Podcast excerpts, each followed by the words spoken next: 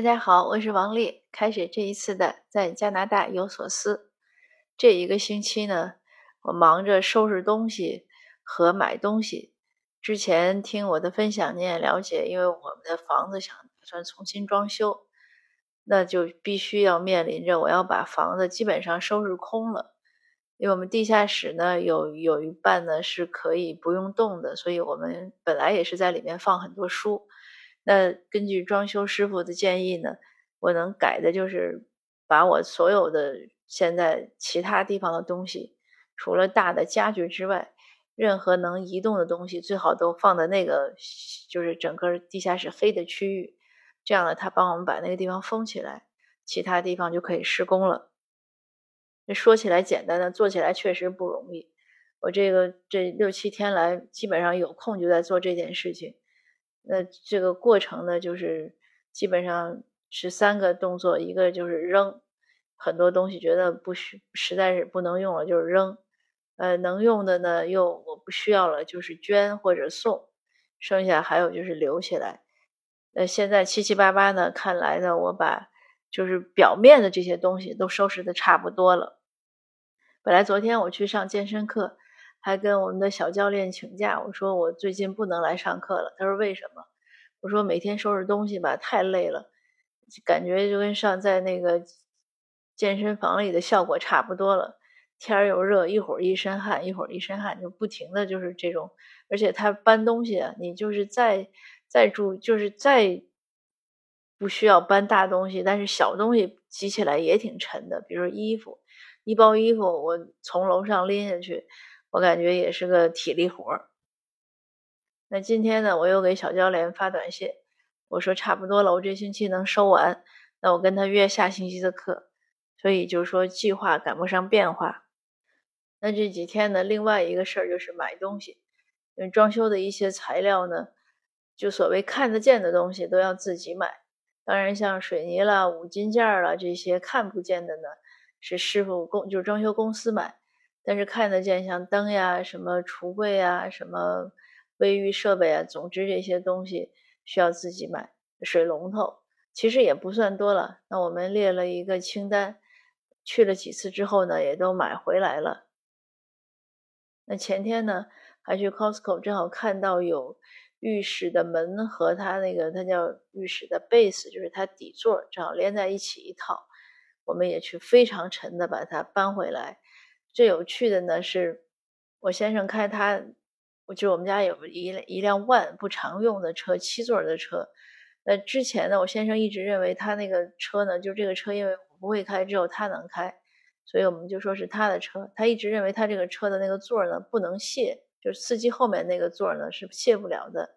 但是呢，前几天不是我们去露营嘛？那露营要结束收拾东西的时候，一起的朋友。就看到这辆车，就跟他聊起来。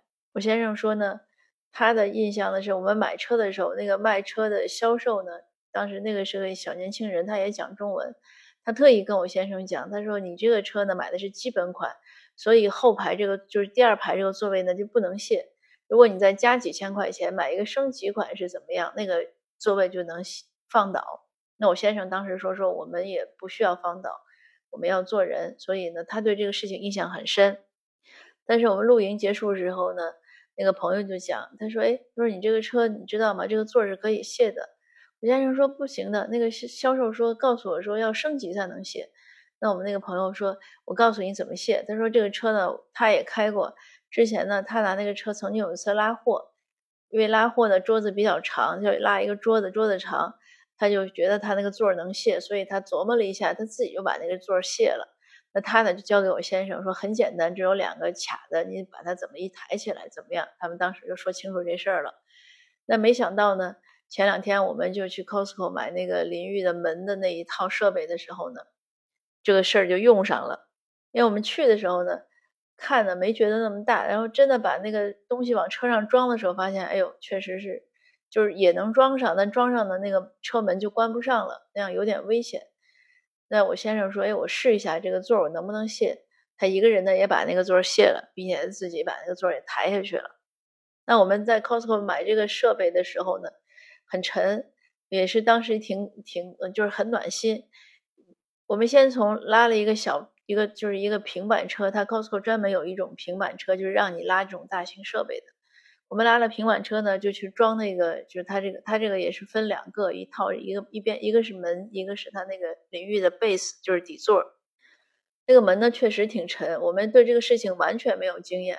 我们觉得玻璃嘛，但是没想到玻璃那么沉。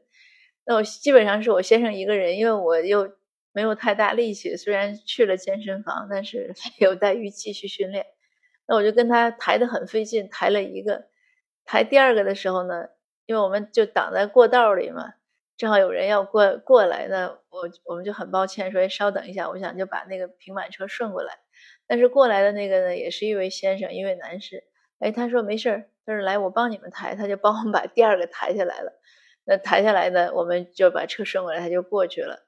那后来我们装车的时候呢，我们车旁边也是我们在那儿装车，然后过来一对年轻夫妻，还带一个小孩，应该看起来像印度，他们就绕过去了。他们装完车呢，那个年轻人就主动过来，他说：“你们需不需要帮助？”他问的还是很谨慎。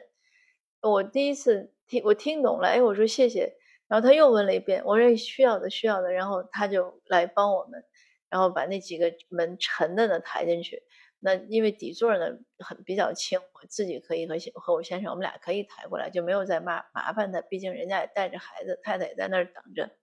但是这件事呢，确实也是挺感动。那整个回来路上呢，我就我我和我先生，我们两个就总结，说第一呢，没有白走的路。我说你看你不喜欢去露营，因为那次露营呢。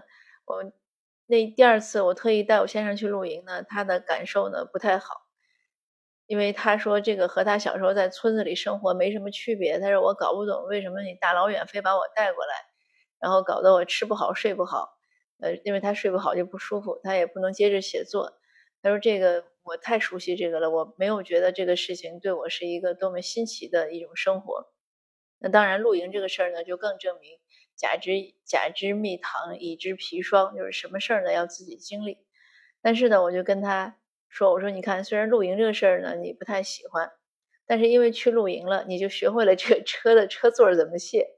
所以呢，你也可以说一切都是命运的安排。你如果不去露营，你就永远见不到那个朋友，可能你就不知道车座怎么卸。那今天咱俩这东西呢，就买不回来。当然了，买不回来也可以从网上订，就是贵点儿。”因为我们看了一下，地面店比网店一个便宜两百加币，就相当于一千人民币吧。那三套就便宜三千人民币，那觉得这点累呢还是比较值得的。那另外呢，我们也是很感谢那两位主动帮忙的人。我们也说，哎呀，这个还是要做热心人，一点点善意呢，就给别人很大的温暖。那这几天呢，我们也集中去了两。两家朋友家呢，看了看人家的装修风格，也学了一些东西，也是说这个不断的自己的视野不断的被打开，每天呢都在生活中实践这些人生小常识，小就是小小常识大道理吧。你看多了，你学多了，听多了，你就有启发，有启发呢，对自己的这种生活呢就会有改变。那最后呢，分享一个非常凡尔赛的笑话。前几天呢，我小孩说跟他一起在线复习备考牛津大学的一个英国的同学呢，很可惜的失去了牛津的录取。因为对于英国的学生来说呢，他们要考一个 A level 的考试，那这个考试是必考的，所以牛津呢先给他们 offer 呢是有条件 offer，最后要再交这个 A level A level 的成绩。那这个同学呢，就是 A level 成绩没达标，所以牛津的 offer 就收走了。那我们说，哎呀，这拿了 offer 好几个月了，心心念念的，结果又失去了，挺遗憾的。我孩子呢也是觉得挺遗憾的。但是今天呢，他笑嘻嘻的跟我说：“他说妈妈，我跟你分享一个故事吧。”他说我那个同学今天告诉他那个同学跟他讲说：“哎呀，没有牛津的 offer 了，不得不接了耶鲁的。”所以我还特意发了个朋友圈，我说什么叫这就是典型的这个凡尔赛，学霸的凡尔赛是这样的。那不是不只是什么贫贫穷限制了我们的想象力，而是我们不能了解学霸的那个境界和学霸的自由度。那好，那今天的这个分享呢就到这儿，谢谢你的收听，我们下次见。